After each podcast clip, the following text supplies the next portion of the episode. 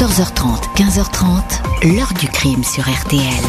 Jean-Alphonse Richard. Étrange affaire en Italie. La fille d'un huissier du Vatican, un modeste employé du Vatican, a disparu depuis 15 jours. Elle a 15 ans. On a pensé bien sûr à un kidnapping, mais c'est peut-être un enlèvement politique.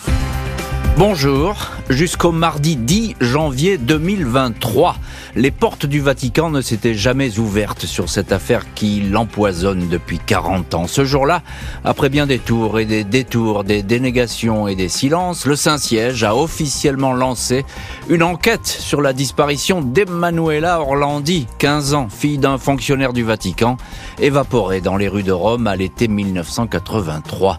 Feuilleton criminel qui va tenir en haleine toute l'Italie. Une enquête qui va suivre des pistes de plus en plus ténébreuses, des hypothèses vertigineuses. Un enlèvement pour faire chanter le Saint-Siège, une pression pour faire libérer l'homme qui avait tiré sur Jean-Paul II, un coup de la mafia romaine ou encore un kidnapping organisé par des prélats pédophiles. Emmanuela aurait été exécutée, pour d'autres, elle serait morte dans un couvent anglais où on l'avait cachée. Mais pourquoi l'adolescente s'est-elle retrouvée au cœur de ce dossier explosif? Pourquoi l'Église s'est tue pourquoi, après tout ce temps, des investigations Question posée aujourd'hui à nos invités. 14h30, 15h30. L'heure du crime sur RTL. Dans l'heure du crime aujourd'hui, la disparition d'Emanuela Orlandi, 15 ans au tout début de l'été 1983, en plein centre de Rome, comme volatilisé, sans doute un rapt. Son père travaille au Vatican, l'affaire va rapidement éclabousser le Saint-Siège.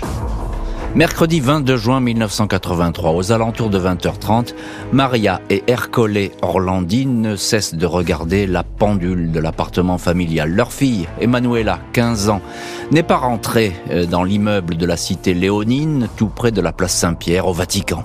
Monsieur Orlandi est un fonctionnaire du Saint-Siège. La famille compte trois filles et un grand-fils, Pietro. Ce dernier, avec son père, arpente le quartier et les rues adjacentes en vain les Orlandi ne croient pas à une fugue. Dans la journée, l'adolescente était d'humeur joyeuse. Elle ne s'est disputée avec personne. À l'heure du déjeuner, elle est partie faire des courses avec sa petite sœur Christiana pour le repas du soir. Elles ont mangé dans la cuisine. Elle a ensuite répété dans le salon ses partitions de flûte traversière. À 15h30, elle est venue voir son frère. Elle voulait qu'il la dépose à moto à l'école de musique. Mais Pietro avait la flemme. Il faisait une chaleur étouffante. Il a refusé. Emanuela a pris le bus jusqu'à l'école Tommaso Ludovico da Victoria, rattachée à l'Institut pontifical de musique sacrée. Elle est arrivée en retard car avant d'entrer dans le bâtiment, elle a été accostée par un homme qui lui a proposé de défiler pour une marque de cosmétiques, les produits Avon. On le sait car Emanuela a aussitôt téléphoné à sa grande sœur Federica pour l'informer de cette proposition. Elle lui a dit que l'homme qui était dans une BMW verte lui offrait une somme mirobolante, 375 000 lire, presque le salaire mensuel d'un fonctionnaire. Emanuela a quitté le cours à 18h50, elle a laissé deux copines à l'arrêt de bus, elle est partie, à pied. 23 juin au matin, les carabiniers sont alertés de la disparition. Ils prennent tout de suite l'affaire au sérieux.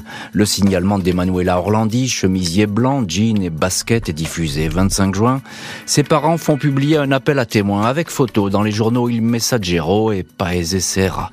Le téléphone commence alors à sonner chez les Orlandi, appel pour la plupart fantaisistes ou malsains. Côté témoins, un vigile municipal et un agent de police qui se trouvaient aux abords de l'école de musique sont formels ils ont aperçu Emanuela discuter avec un homme. Je l'ai vu. L'individu avait autour de 40 ans, le crâne dégarni. Il était dans une BMW verte stationnée près du Sénat, indique l'agent Bruno Bosco. Dimanche 3 juillet, 11 jours après la disparition, le pape Jean-Paul II provoque la surprise des fidèles massés sur la place Saint-Pierre pour la prière de l'Angélus. Il lance un appel à, dit-il, ceux qui sont responsables de la disparition. La thèse d'un enlèvement, d'une séquestration est pour la première fois officiellement avancée. Elle prend de court les services de police qui n'avaient jamais évoqué publiquement une piste criminelle dès lors. Même les services secrets italiens s'intéressent au dossier. La famille Orlandi est placée sur écoute. Elle aussi est troublée par les paroles du pape. Pourquoi cet appel aux ravisseurs Le Vatican serait-il au courant de ce qui s'est passé? Et ces questions, la famille Orlandi ne va cesser de se les poser, d'autant plus que l'enquête ou les enquêtes vont prendre des directions inattendues et plutôt troubles, comme si la disparition ou l'enlèvement d'Emanuela n'était pas vraiment une histoire ordinaire, pas un simple fait divers crapuleux ou tragique. On revient donc dans la chaleur de cet été 1983 à Rome avec notre premier invité Nicolas Senez. Bonjour. Bonjour. Merci beaucoup d'être aujourd'hui dans le studio de l'heure du crime. Vous êtes journaliste, ancien correspondant au Vatican pour le journal euh, La Croix. Vous connaissez bien cette affaire qui, vous a beaucoup intéressé et que vous continuez à suivre. Alors il y a le malheur qui vient frapper euh, chez les Orlandis, à la porte des Orlandis comme ça. Mais pourquoi eux? Ils sont pas stratégiques, les Orlandis, personne ne les connaît. C'est toute la question. Euh, Ercole Orlandi, c'est vraiment un petit fonctionnaire, un, huissier de la, la, préfecture de la maison pontificale. Donc c'est l'organisme qui, qui s'occupe de, de, gérer l'agenda officiel du pape, de faire rentrer les, les gens dans l'appartement pontifical. Il n'a aucun pouvoir, il, il ne gère pas d'argent. Il n'a pas de rôle stratégique? Absolument pas. Non, c'est pas, c'est ni un, des cardinaux, ni même un des gestionnaires de l'argent du Vatican. Donc, difficile de savoir pourquoi on s'attaquerait à eux. On, pense tout de suite à quelque chose de crapuleux. Même s'ils n'ont pas beaucoup d'argent, les Orlandis, hein. Ils roulent pas sur l'or. Oui, mais par exemple, on aurait pu s'attaquer à un employé de la Banque du Vatican pour, euh, par, euh, par chantage, lui faire sortir de l'argent des, des, caisses du Vatican. Oui, mais c'est pas le cas avec, avec effectivement Ercole Orlandi, qui est un personnage ordinaire, hein, une espèce de gratte-papier du Vatican, on va le dire comme ça. Bonjour Laura Gros. Buongiorno. Merci beaucoup vous aussi euh, d'avoir accepté l'invitation de l'heure du crime et d'être au téléphone de l'heure du crime. Euh, question, vous êtes, je le précise, hein, euh, l'avocate de la famille d'Emanuela Orlandi dans cette affaire et vous l'êtes depuis quelques années et vous vous accrochez vraiment à ce dossier avec toute cette famille qui recherche la vérité. Euh, Laura Gros, quand Emanuela ne rentre pas, bah, tout de suite la famille pense qu'il est arrivé quelque chose de grave, c'est ça? Oui, on pense immédiatement à un rapt parce que Emanuela, c'est une fille très sage, très tranquille. Elle a ses habitudes. Le soir, par exemple, elle ne rentre jamais tard à la maison.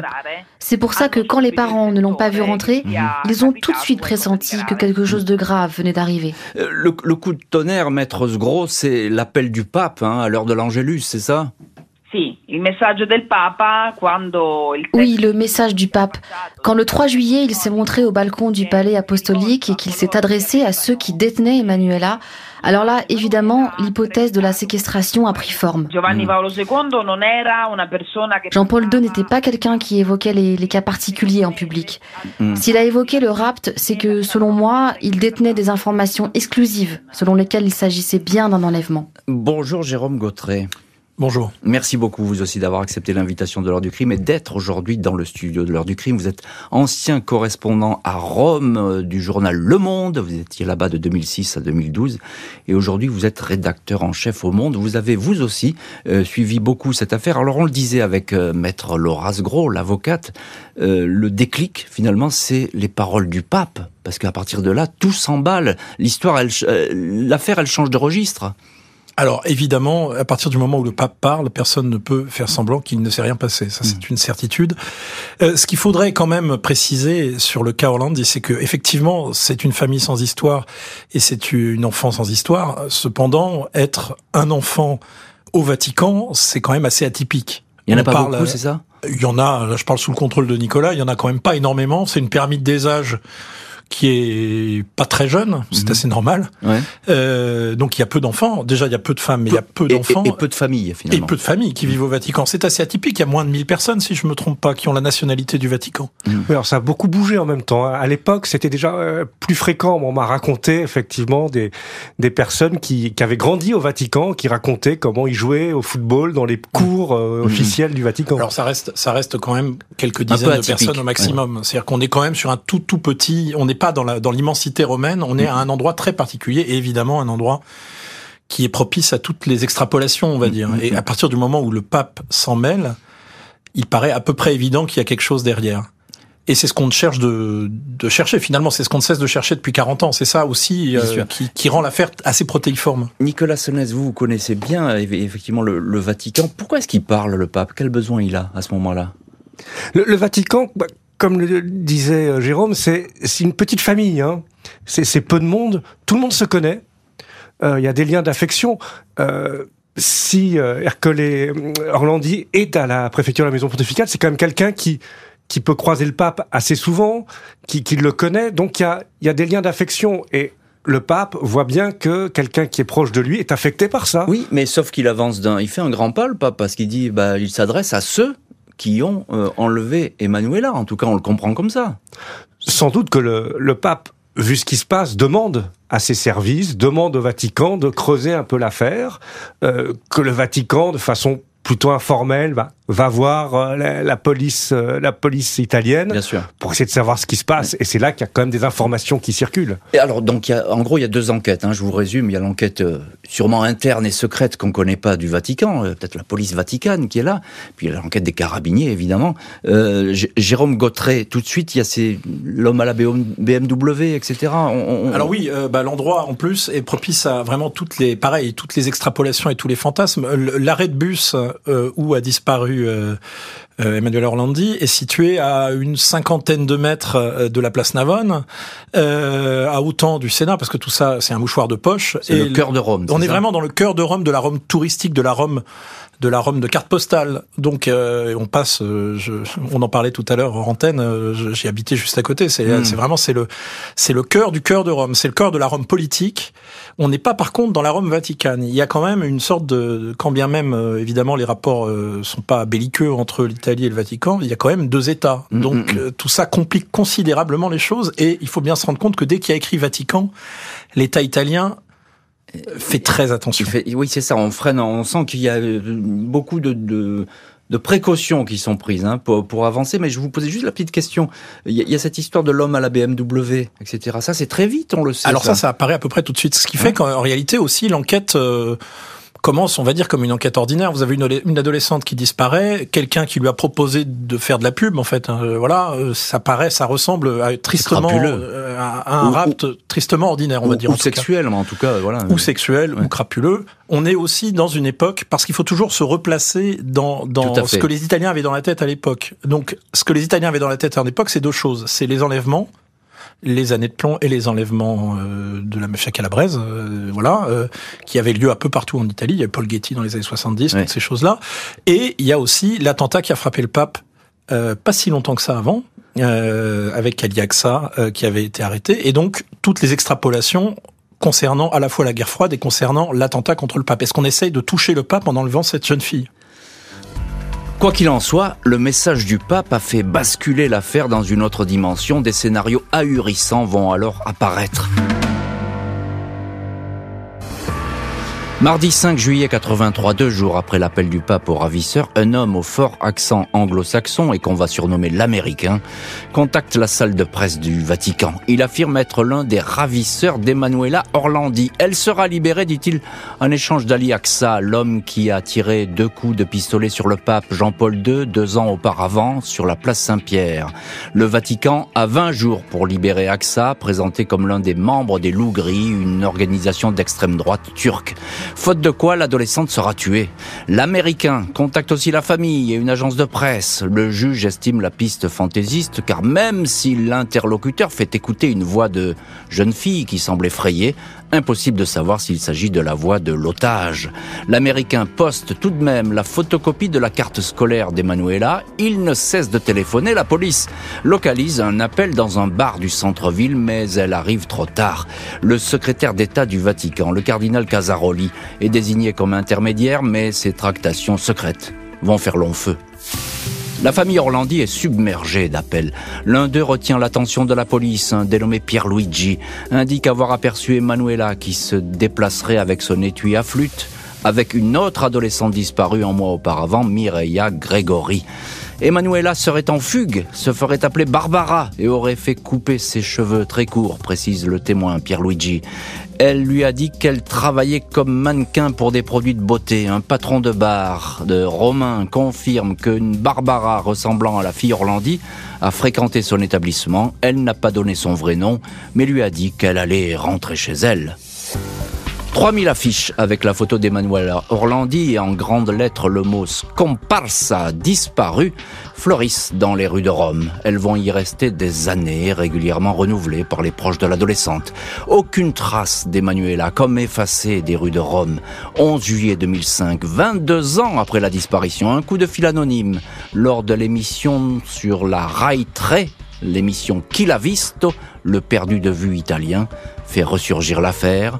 Si vous voulez en savoir plus sur Emanuela Orlandi, allez voir La tombe de De Pedis. Enrico De Pedis, assassiné en 1990, n'était autre qu'un mafieux romain, le boss de la féroce bande de la Maliana. Surprise, il a été enterré à la basilique Saint-Apollinaire, réservée aux dignitaires du Vatican. L'enquête va se focaliser sur cette piste. Sabrina Minardi, ex-maîtresse du mafieux, certifie devant les enquêteurs que la fille Orlandi a été enlevée, droguée, séquestrée sur ordre de Depedis. Elle donne une foule de détails. Le mafieux voulait faire pression sur le Vatican. Il avait prêté beaucoup d'argent à la Banque du Saint-Siège, mais n'avait jamais récupéré sa mise. Il menaçait d'éliminer l'otage et de faire éclater le scandale s'il n'était n'était pas remboursé. Emanuela a finalement été exécutée, raconte Sabrina Minardi, placée dans un sac, jeté dans le béton d'un chantier à Torvaianica, près de Rome, 14 mai 2012. Le caveau de Enrico De Pedis est enfin ouvert, mais seul son corps s'y trouve. Pas d'Emanuela, ici.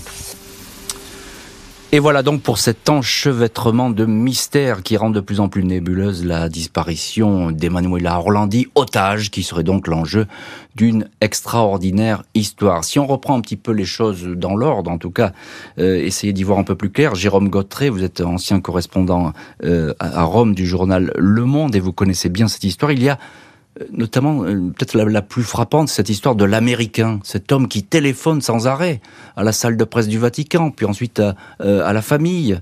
Il sait beaucoup de choses quand même, cet homme. Ah, en tout cas, il, dit des choses très cohérentes. Donc voilà, c'est, il dit des choses très cohérentes à beaucoup de monde. Alors c'est pareil, la salle de presse du Vatican, c'est un autre tout petit monde que je connais moins bien que Nicolas, mais qui est, qui est un endroit euh, là aussi assez familial. À chaque fois, on est, on est, on imagine quelque chose d'immense et on est surpris quand on s'en approche de fait que le Vatican c'est, c'est quelque chose de tout petit. Donc les, les, informations vont très très vite, elles circulent très vite. De l'autre côté, l'État italien fait extrêmement attention, essaye de ne pas sauter non plus sur toutes les pistes. Et le problème, c'est que euh, on voit bien qu'en réalité, les, les premiers jours comme souvent dans ces affaires-là d'ailleurs, hein, les premiers jours sont décisifs et qu'au premier jour, euh, il y a plein de choses qui n'ont pas été faites. Cet mm. Américain n'a évidemment jamais été retrouvé. Euh, ses discours au début sont pas pris vraiment au sérieux, puis après on se rend compte que c'est quand même assez cohérent. Euh, et puis il donne, il donne quelques petits indices quand même. Et, hein. et il rend l'histoire intelligible. Ben oui, c'est ça. Il, il explique. Et eh oui, donc, ça évidemment. Euh... Donc ça, ça c'est ça c'est très troublant. Euh, Nicolas Sonès, vous, vous, travaillez pour le journal La Croix et vous avez été aussi correspondant au, au Vatican, euh, à, à, Rome. Euh, qu'est-ce que il y a une, une enquête qui est ouverte au Vatican à l'époque. Monseigneur Casaroli qui, qui s'occupe de ces tractations. Qu'est-ce qu'on en sait de cette enquête aujourd'hui? Casaroli, c'est le secrétaire d'État, c'est le premier ministre. Hein, c'est ça. C'est le premier ministre. Donc on donne, dans on donne à quelqu'un de très élevé dans le, au Vatican cette responsabilité. Exactement. Et en même temps, c'est pas lui qui va être directement opérationnel sur ce genre d'enquête. Il va laisser faire des gens, mais sans vraiment avoir. C'est pas des spécialistes, hein, c'est pas des policiers, c'est pas des.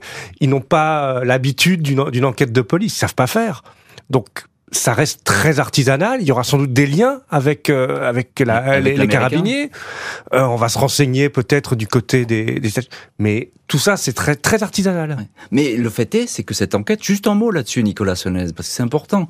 On n'en sait rien. On, on sait rien de ces tractations. Elles n'ont jamais été rendues publiques. Non, alors peut-être que là, une enquête vient d'être ouverte officiellement par le, le procureur du Vatican. Peut-être qu'on retrouvera dans les archives un certain nombre de comptes rendus qui, qui pourraient rester. Oui, et ça serait intéressant d'ailleurs de savoir à l'époque euh, qui fait quoi et qui parle à qui, hein, parce que ça, à ce moment-là, on, on, ne le sait pas.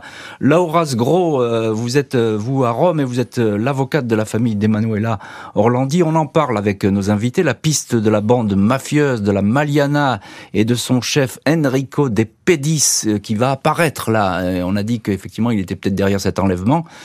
Est-ce que la famille Orlandi croit à cette piste?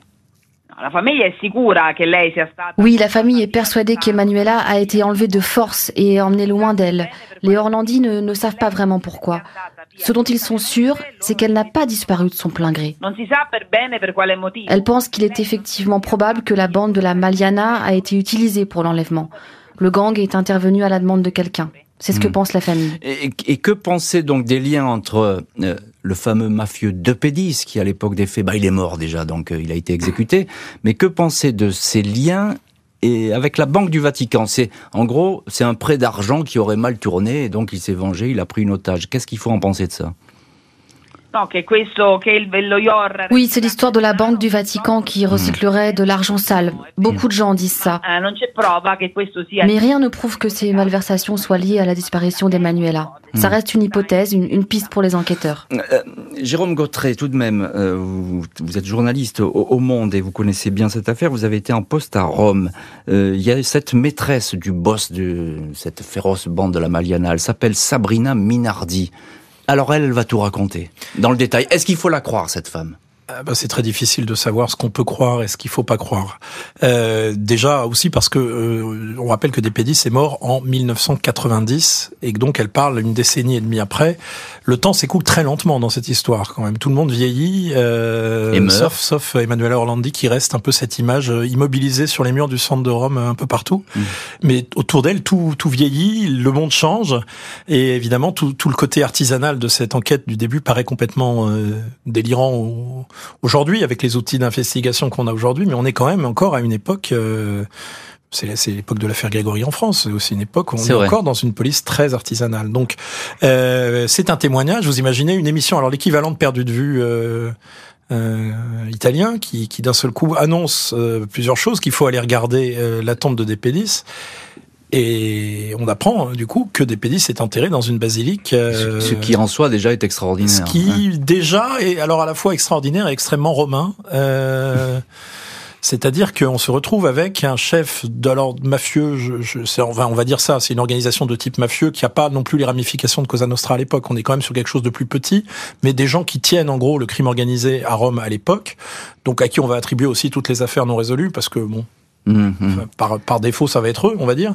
Euh, mais euh, quelqu'un qui a une aura extraordinaire, il y a des liens avec euh, l'extrême droite, il y a des, liens, il y a des oui, bah avec il, post-fascistes. Il arrose large, envie voilà, de dire. Hein, on, est, on, est, on est vraiment dans quelque chose qui où tous les, les, imaginaires se télescopent. Et donc vous vous retrouvez d'un seul coup au milieu de cette basilique qui est encore une fois à 50 mètres de la place Navone, dans le cœur du cœur, pas loin de Saint-Louis des Français, euh, des Caravages, tout ça. Et vous apprenez d'un seul coup que euh, entre tous les cardinaux, évêques, bah, il y a un mafieux. il y a un chef mafieux et que on avait donné à sa compagne la clé de la grille, quoi. Mm, mm, Donc mm. ça, l'histoire d'avoir donné la clé de la grille, bon, ça, qui montre que c'est quand même quelque chose qui avait été fait consciemment. C'est pas quelque chose qui s'est fait dans le dos de l'Église. Mais cette Sabrina Minardi, pardonnez-moi d'insister, parce que elle, euh, quand vous regardez les déclarations euh, auprès des, carabiniers et des enquêteurs, elle raconte toute l'histoire. C'est incroyable. Nicolas ouais. vous, vous confirmez, euh, ce qu'elle dit est effrayant. Alors, il y a, tout le scénario. Elle dit plein de choses. C'est très difficile de savoir ce qui est vrai, effectivement, là-dedans. Et en même temps, sur le, fondamental, on a envie de la croire. Eh oui. Qu'une qu'une organisation de type mafieux ait eu des liens, effectivement, juste à côté, il y a cette, il y a le Vatican, qui est un État euh, offshore, hein, une banque offshore, euh, paradis fiscal. Forcément, ils sont, c'est tentant d'aller y mettre son argent. Il nous faut un pape courageux parce que j'en suis sûr, il sait lui ce qui s'est passé. Il suffit d'un peu d'humilité ou d'un peu de courage pour faire éclater la vérité. Mai 2012, le père Gabriel Amorth, l'un des exorcistes du Saint-Siège, fait des révélations fracassantes dans le très, très sérieux journal La Stampa. Il raconte qu'Emanuela Orlandi a été enlevée par le Vatican, plus précisément sur ordre d'un évêque, Monseigneur Simeone Duca.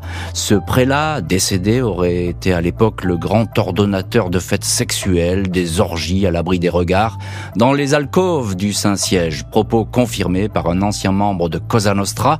Ce dernier explique que l'adolescente est morte au cours d'une bacchanale suite à une overdose de stupéfiants. Son corps serait enterré au Vatican.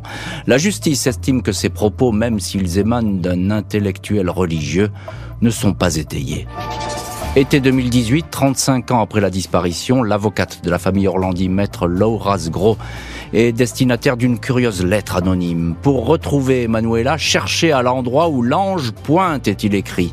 Une photo de pierre tombale est jointe au courrier. Le lieu est identifié, c'est le cimetière teutonique du Vatican, endroit où reposent des familles princières allemandes et autrichiennes.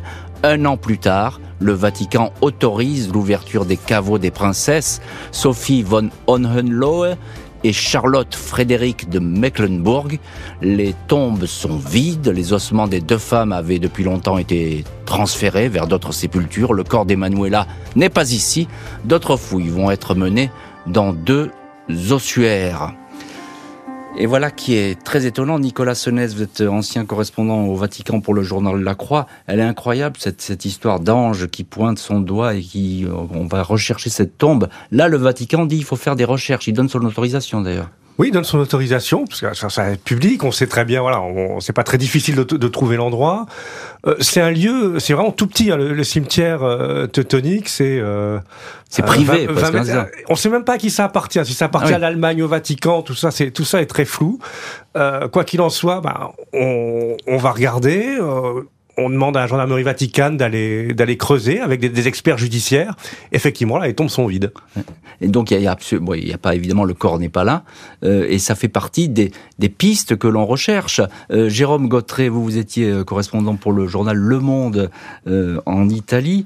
Il y, a, il y, a, toute une série comme ça d'hypothèses qui apparaissent, hein, notamment les, les, prélats pédophiles. Ça aussi, on en a parlé à un. Alors, ce qui est le plus on va dire euh, amusant pour l'esprit parce que ça reste une histoire tragique, mais ce qui est le plus amusant pour l'esprit, c'est de voir comment on voit à travers les hypothèses qui ont été avancées sur cette disparition changer tout un imaginaire et tous les imaginaires euh, italiens, romains, parce que c'est une histoire vraiment profondément romaine, mais tous les imaginaires qui changent au fil du temps. Vous avez au début la guerre froide, les loups gris turcs, ensuite vous avez avec Aliaxa, c'est ça? Aliaxa, ensuite vous avez l'argent du Vatican, la banque du Vatican, les services secrets américains, la banque ambrosiana. Ensuite on arrive euh, à la fin des années 90 et, et, au début des années 2000 avec, eh ben, il y a de plus en plus de scandales sexuels euh, qui s'approchent en tout cas de l'Église. Et là, ça émerge. Coup, le sujet émerge et d'un seul coup cette histoire qui est finalement totalement il y a tellement d'inconnus qu'on peut en faire un peu ce qu'on veut ben euh, on voit émerger la thématique mmh. euh, du, du, du, clergé euh, pédophile qui était totalement absente au début. Laura Sgros, vous êtes vous l'avocate de la famille d'Emmanuela Orlandi et c'est vous qui avez été destinataire de ce courrier avec cet ange, cette photo de, de ce cimetière qu'on va fouiller, on va rien trouver, on est là en 2019, 2020, le pape François à l'époque, il fait savoir que le Vatican, il n'a rien à cacher dans cette histoire. Alors c'est une avancée déjà. Est-ce qu'il n'est pas le, premier pape finalement à s'intéresser directement à l'affaire, euh, François? Ce qu'il a dans la tête et dans le cœur, seul le pape François le sait. On espère bien sûr qu'il a la volonté sincère de faire la lumière sur cette histoire, qui n'est pas seulement terrible pour la famille, hmm. mais qui est aussi une sale histoire, une tâche sombre pour le Vatican. La famille continue d'espérer et c'est pour cela qu'on continue de chercher. Nicolas Senez, euh, journaliste, euh, c'est vraiment la famille Orlandi qui porte euh, ce dossier. Hein. Elle se bat depuis le début, notamment le frère, Pietro. Il est sans arrêt sur toutes les télés, toutes les radios, etc. Il n'arrête pas. sans la famille, il n'y aurait pas eu une, enquête aussi longue. Ah bah certainement. ça fait 40 ans que la famille pousse fait afficher très régulièrement euh, le, visage d'Emmanuel Orlandi partout dans Rome. Euh, c'est là vraiment, il n'arrête, il n'arrête pas. On a l'impression que toute le toute la famille aujourd'hui vit autour de cette oui, avec, avec de une, cette disparition. Avec une énergie incroyable. C'est la seule chose aujourd'hui qui peut qui leur permet de tenir, j'ai l'impression. Oui, c'est ça. Avec euh, avec cette énergie, hein, effectivement. Euh, Jérôme Gautret, juste un mot là-dessus. Euh, le frère Pietro, vous l'avez dû le rencontrer parce qu'il est partout. Oui, je l'ai rencontré parce qu'en fait, donc le fameux conservatoire au sortir de, de, duquel Emmanuel Orlandi a disparu avait été juste à côté de l'appartement où j'ai vécu à Rome pendant la période 2016-2022. Et donc du coup, ben, je l'ai vu plusieurs fois, tous les tous les ans en fait, à la date anniversaire de la disparition, organiser une petite commémoration. Ils sont à chaque fois on va dire une, entre une vingtaine et une cinquantaine, suivant les, suivant les. Comme ça, en mémoire de. En mémoire d'Emmanuel. Avec des banderoles. Et encore une fois, cette espèce de, de rituel qui s'était installé, de rafraîchir et de faire apparaître le visage d'Emmanuela Orlandi sur les, sur les hmm. poteaux d'éclairage public ou en, en petit sans aucun mot. C'est une, une, sorte de, de, de, présence spectrale dans tout le centre de Rome. Et il disparaît jamais complètement. Quand une affiche est, devient plus trop lisible, elle est remplacée. L'entêtement des Orlandis va finir par payer. Le Saint-Siège, bien tardivement, va ouvrir une enquête. Mardi 10 janvier 2023, le procureur général du Vatican, Alessandro Didi, annonce l'ouverture d'une enquête sur la disparition d'Emanuela Orlandi, comme le demandait en vain depuis des années la famille de la disparue. Trois juges vont se pencher sur les archives du Saint-Siège concernant Emanuela et Mireia Gregori, l'autre adolescente enlevée à la même époque à Rome. Le pape François aurait incité la justice vaticane à ouvrir le dossier. L'avocate de la famille, Laura Sgro, dit être dans l'inconnu avec cette annonce. Nous allons demander une audience au procureur, car jusque-là, le Vatican n'a rien fait. Pietro Orlandi, le frère aîné d'Emanuela, a toujours subodoré que la disparition de sa sœur était le fruit d'une sombre affaire d'intérêt, crime organisé, église et politique. Sa malheureuse sœur, citoyenne du Vatican, aurait servi de monnaie d'échange et objet de chantage. Pietro Orlandi se souvient avoir été troublé en mars 2013 après avoir assisté à une messe du pape François dans une petite église romaine. À la sortie, le souverain pontife lui aurait répété à deux reprises Emanuela est au ciel, laissant entendre qu'elle était morte, montée au paradis. Peut-être que le pape François sait la vérité et se tait, suggérera plus tard Pietro Orlandi.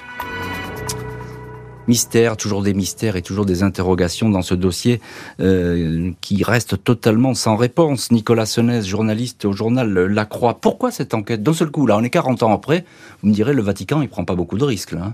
L'Église a toujours eu le temps de l'éternité. oui, ce moment-là, c'est... Et... Non, je pense que là, c'est aussi une façon de, de solder peut-être, euh, de solder les choses, de, de, de, voir ce qui peut rester dans, éventuellement dans les dossiers euh, mmh. sur la, la, première enquête. Ensuite, ce que je trouve assez intéressant dans cette histoire-là, c'est que le procureur, quand même, qui ouvre, euh, qui décide de rouvrir cette affaire, est un procureur que depuis septembre dernier. C'était auparavant un avocat très respecté à Rome et qui a été l'avocat du numéro 2 de la, dans l'affaire euh, Mafia Capital, qui était un peu la, la continuation hein, de justement de la bande de la Maliana. Ah oui, donc euh, il, a, il connaît un petit peu ce milieu romain, on va dire. Hein. Et il se trouve que le, le, procureur qui a, qui a fait, qui a mené cette enquête Mafia Capital, qui est aussi le procureur romain qui avait clos l'affaire Orlandi euh, au milieu des années 2010, est aujourd'hui le président du tribunal de l'État de la Cité du Vatican. On reste un peu en famille, quand même. Hein Tout à fait. Ouais. Euh, Jérôme Gautret, euh, je vous pose exactement la même question parce que moi je m'interroge là-dessus. Pourquoi une enquête après tout? Ça sert à quoi? Le Vatican, il, le Vatican, il a toujours euh, gardé le silence là-dessus? Pourquoi avancer aujourd'hui?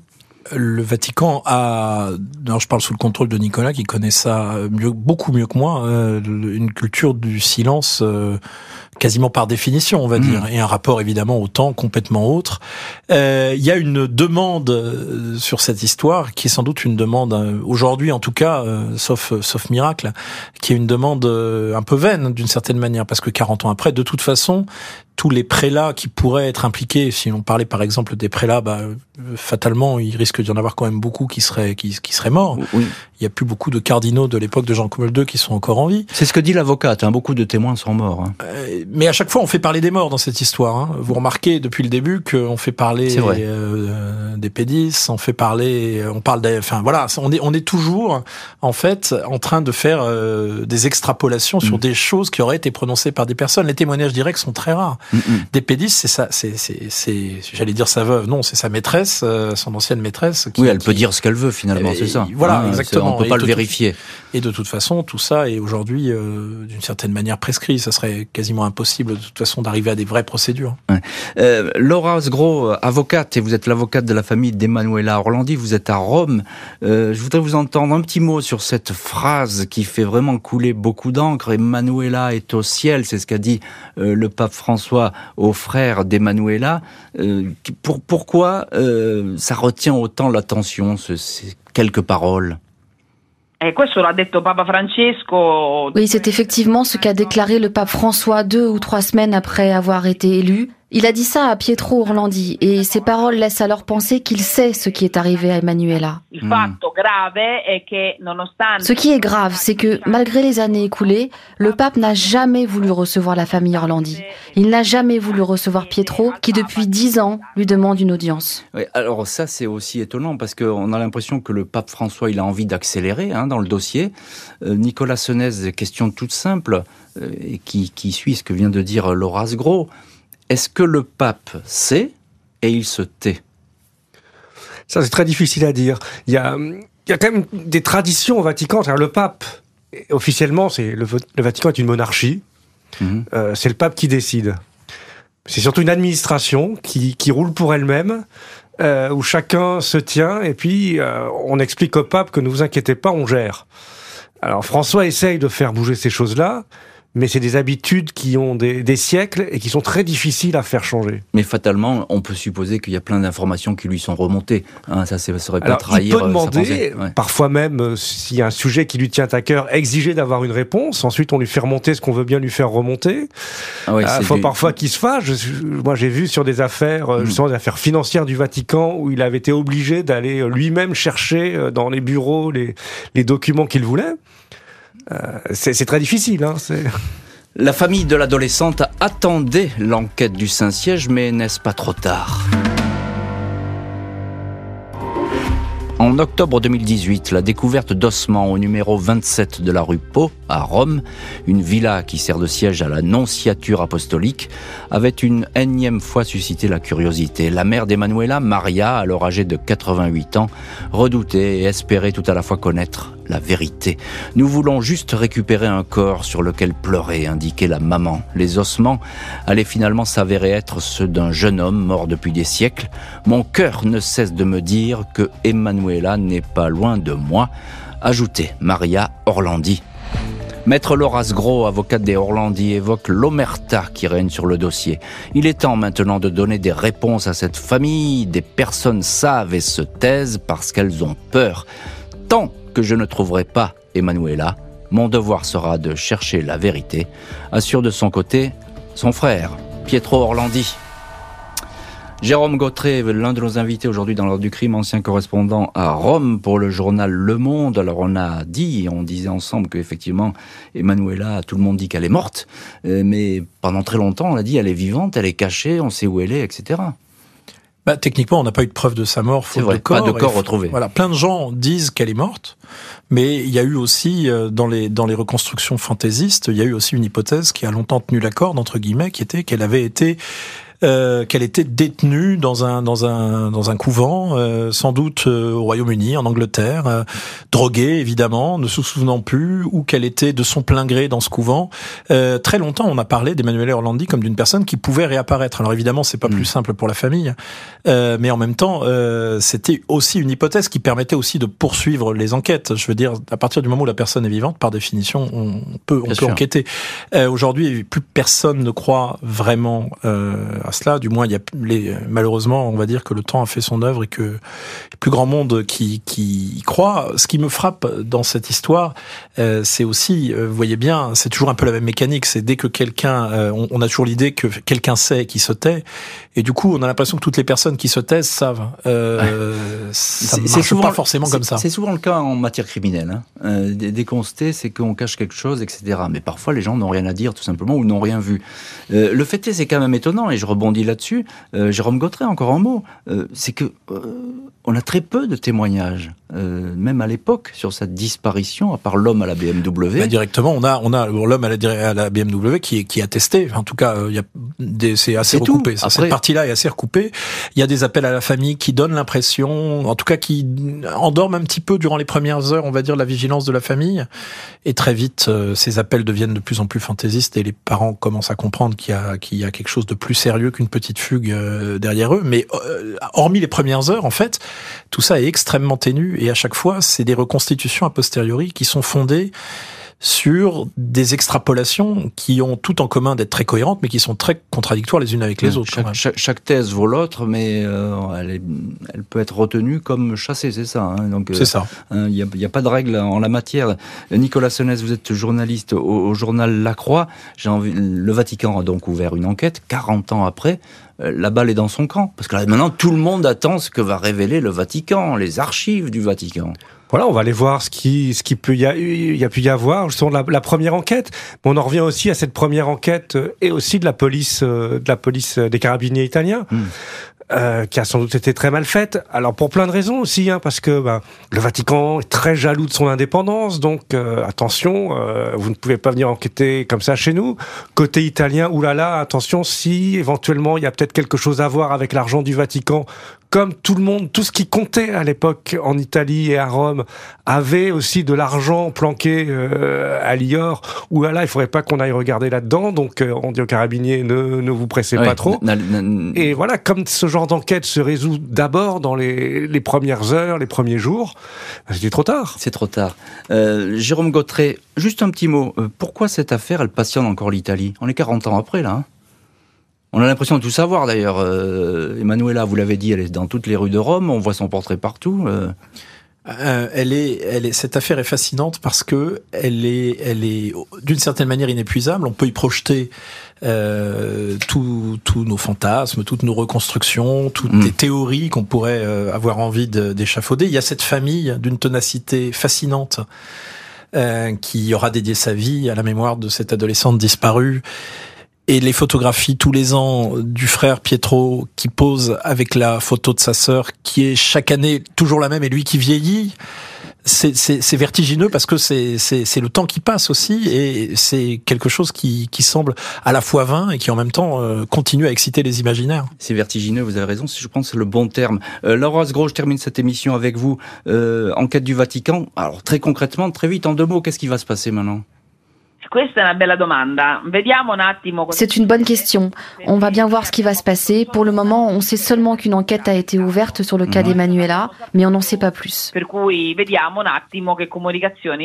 On verra bien ce que va déclarer le Vatican dans les jours qui viennent. Depuis le début, j'ai demandé un rendez-vous officiel avec le procureur du Saint-Siège. Il m'a été répondu qu'il nous verrait, mais pour le moment, je n'ai rencontré personne. Merci beaucoup, Laura Gros, Nicolas Senez et Jérôme Gautret d'avoir été aujourd'hui les invités de l'heure du crime. Merci à de l'émission Justine Vignot, Marie Bossard à la préparation, Boris Pirédu était à la réalisation. L'heure du crime, présenté par Jean-Alphonse Richard sur RTL.